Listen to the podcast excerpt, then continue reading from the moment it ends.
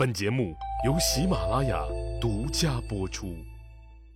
上集咱们说了，汉成帝刘骜登基以后，他的老妈王政君终于多年媳妇熬成婆掌权了。老太太长期受汉元帝刘氏冷落的阴霾一扫而空，她的心思活泛起来了，直接就玩大发了。咋的呢？汉成帝刘骜刚一登基。老太太就问儿子刘敖：“谁是你的至亲呢？谁跟你真正是一条心呢？谁能毫无保留、不求回报的支持你的事业呀？”一连串的问题把具有完美败家子气质的汉成帝刘敖彻底搞蒙圈了。对这个只知道喝酒泡妞、到处浪的家伙，哪能一下子来个三连问？开玩笑呢吧？你问一个问题，他都得考虑半天，还一下子问三个问题。看着傻愣愣的儿子，老太太王正军笑了：“儿啊，你的至亲当然是你娘我了。至于谁跟咱娘俩真正一条心，会毫无保留、不求回报的支持你的事业，那肯定是妈妈的亲人，你的那几个舅舅呀。”别人都是外人，都有私心，只有你那几个舅舅才是咱自己人。说的汉成帝刘骜一个劲儿点头。对对对，我那些舅舅们和咱娘俩才是真正的一条心。那汉成帝刘骜的舅舅是谁呢？老李就先简单介绍一下太后王政君的家庭。王政君的老爹王进是个酒色之徒。美女那是见一个爱一个，爱了还就不撒手，非要弄回家去。于是家里女人一大堆，他家都不能说是小三儿上位了，小五、小六都在那盯着呢。王进的大老婆李氏实在受不了了，把自己生的女儿王正君和儿子王凤、王宠扔给丈夫王进，自己跑路改嫁了。没了大老婆，成天在家管束着，王进玩的更花花了。一堆女人给他生了一打儿女，一打那是多少呢？十二个。这么说吧，皇太后王政君除了同父同母的哥哥王凤和弟弟王崇以外，还有一个姐姐王君霞和俩妹妹王君丽、王君娣。以及其他六个同父异母的弟弟王曼、王谭、王商、王立、王根和王逢时，其中同父异母的一个弟弟王曼早早就去世了，留下了一个叫王莽的儿子。当王政君生下了儿子刘骜，被立为皇后以后，按照规矩，他那个花花公子的爹王进就荣升为了阳平侯。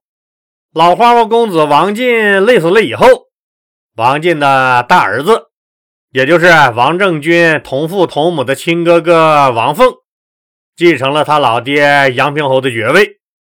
之后，王政君同父同母的亲弟弟王宠也被封为了安成侯。现在汉元帝刘氏死了，刘骜上位了。于是，在老太太王政君的怂恿和鼓动下，汉成帝刘骜刚一登基，就封了老妈王政君的亲哥哥，也就是刘骜自己的亲大舅杨平侯王凤为大司马、大将军、领尚书事。没过几个月，汉成帝刘骜又一股脑把王谭、王商、王立、王根和王逢时这五个舅舅一起封了侯。汉朝舆论大哗，还记得吧？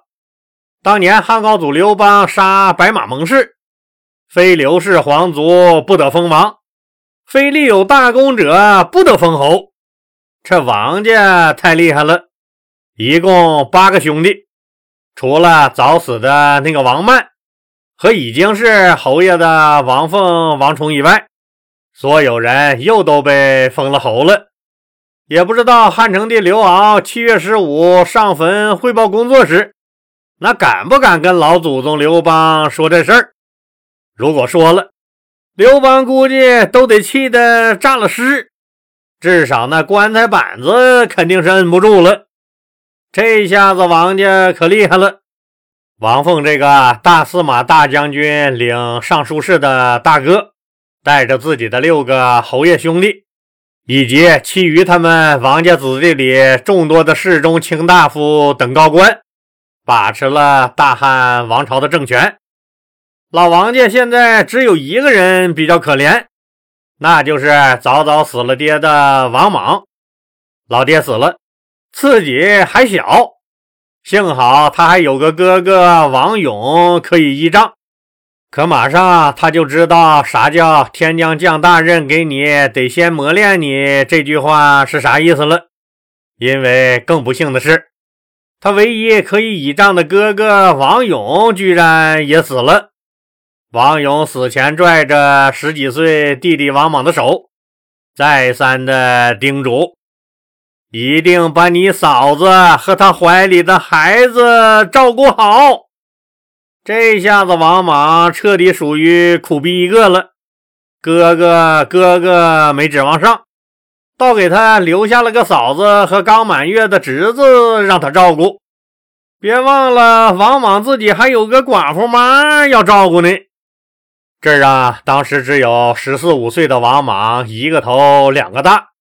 因为自己的老爹和哥哥都死了，自己还小，所以在如火如荼的王家大分封、大抓权中，王莽家是毛好处没捞着，于是他家就成了整个王氏家族里面唯一的破落户，谁也不把这个孤儿寡母当个正经亲戚看，反正啥核心利益都永远没有他家的。其他叔叔大爷家那都是声色犬马、奢侈豪华，唯独他家门庭冷落，没人搭理。这种情况下咋办呢？还能咋办？受着呗。小小年纪的王莽就体会到了啥叫人情冷暖、世态炎凉，也知道自己没有叔叔大爷家孩子那种躺赢的资本，自己得努力奋斗才行。天将降大任的魔咒起了作用，穷酸激发了王莽的志气，拮据让他学会了勤俭持家，无依无靠使他发奋学习，地位低下让他谦卑恭敬。于是，京城顶级豪门、纸醉金迷、耀武扬威的王家子弟中，出了一个独守清静、生活简朴。为人谦恭的异类王莽，王莽的寡妇妈本着再穷不能穷教育的原则，让王莽拜了当时的顶级文化人儒学大师陈参当了老师，系统学习儒家经典《论语》和礼仪。于是，王莽一头扎进了儒家仁义礼智信忠孝悌的海洋里修行。儒家的纲领、理念、理想、希望等等一整套的人生乃至世界拯救方案，让王莽痴迷和沉醉。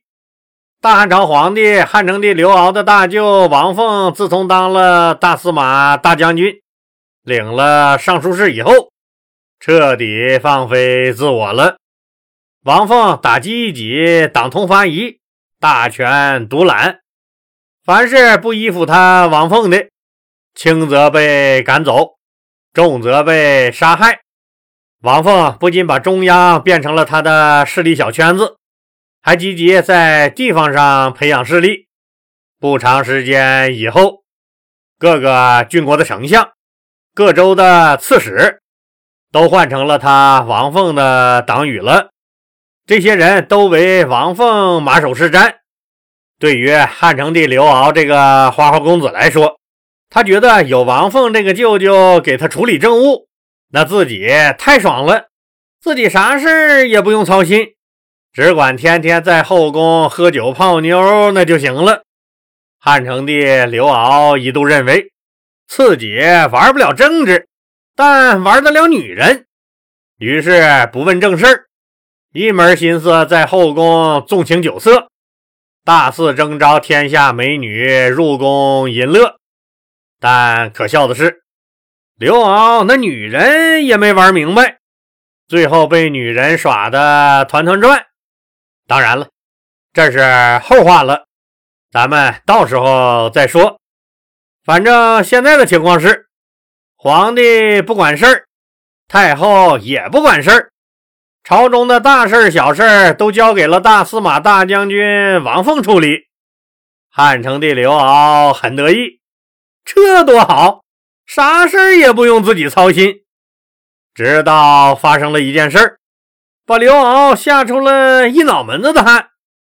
事情是这个样子的：前面讲过的刘氏宗亲，大学问家刘向有个儿子叫刘歆，刘歆是著名的经学家。《山海经》就是刘向和刘歆父子俩共同编定的。可以说，刘歆这个人学富五车，满腹经纶。用咱老百姓的话说，就是这个人了不得呀！这人，因为刘向、刘歆和汉成帝刘骜都是实在亲戚，所以刘歆就有机会能见到汉成帝刘骜。经过几次谈话。刘骜觉得刘歆这个亲戚是个可塑之才，他们老刘家是皇族，他们刘氏宗族的子弟那都是含着金钥匙出生的，所以刘家子弟竟是些只懂得吃喝玩乐的纨绔子弟，难得出一个像刘歆这样优秀的栋梁之才，于是汉成帝刘骜非常高兴，就打算封刘歆为中常侍。其实中常侍也不是个多大的官儿，大概就相当于咱现在中央办公厅的秘书。汉成帝刘骜掰着手指头算了半天，终于算出了一个好日子。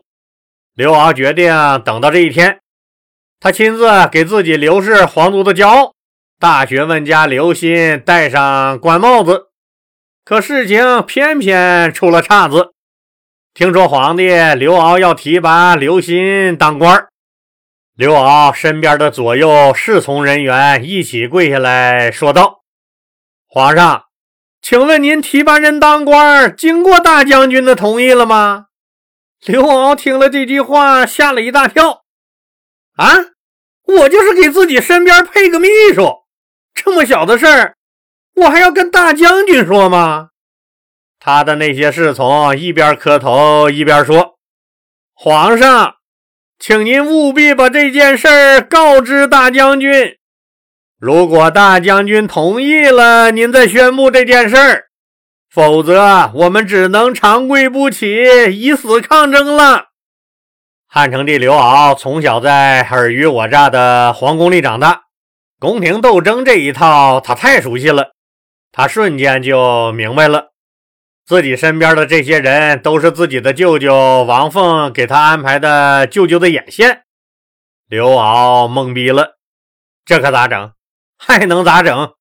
告诉舅舅一声呗，也不是想把刘鑫提拔成多大的官儿，就是我身边的一个秘书而已，不是那什么大事儿，舅舅应该没有理由反对。可是，更让汉成帝刘骜崩溃的是。当他找了个合适的时机，把自己想封刘歆为中常侍的想法告诉了舅舅王凤，没想到王凤一口就给拒绝了。他不同意这么点事儿，为啥王凤会不同意呢？王凤是外戚，外戚天生就和皇族是冤家，权力的蛋糕就那么大，外戚吃多了，皇族就没得吃了。反过来也一样。给皇族的蛋糕大了，外戚就没得分了。而且还有一个更重要的原因是，王凤一直想架空汉成帝刘骜这个皇帝，他当然不希望让刘氏皇族的人接触上皇帝了，更不想看到刘氏皇族的子弟在朝廷中担任重要的职位。所以他绝对不会同意汉成帝刘骜把刘歆留在身边当秘书的。一看舅舅王凤居然不同意，刘骜确实有点懵逼，同时也很不甘心。他接着问：“这事儿就没有个商量的余地了吗？刘歆真是个很优秀的小伙子，他才华横溢，朕真的很欣赏他。让汉成帝刘骜更没想到的事儿发生了，舅舅王凤直接给他甩了脸子，告诉他这事儿不行，没得商量。刘骜终于明白了，自己现在已经被舅舅架空了，现在已经成了摆设了，说自己是皇帝，其实自己就是个吉祥物而已。刘骜这个皇帝只是懒，不想处理朝政。又不是傻，他当然知道这样下去是不行的，自己早晚摁不住这个舅舅，于是就有了敲打敲打舅舅王凤的想法。那汉成帝刘骜这时候还能搬得动王凤吗？大汉政权未来的走向又如何呢？咱们呢下集接着说。对了。想看活的老李是个啥德行的听友们，可以在西瓜视频、抖音或今日头条任何一个平台上搜索“历史果然很精彩”。老李在这三个平台上真人出镜讲历史小故事，那里的故事有图有真相有影视片段，讲的故事和这里也不太一样，很精彩，也非常的哇塞。那里的节目也是定期更新的，各位听友老师们，赶紧去捧个场，看活的李胖子面对面跟您白活是个啥感觉？好了，非常感谢您的收听。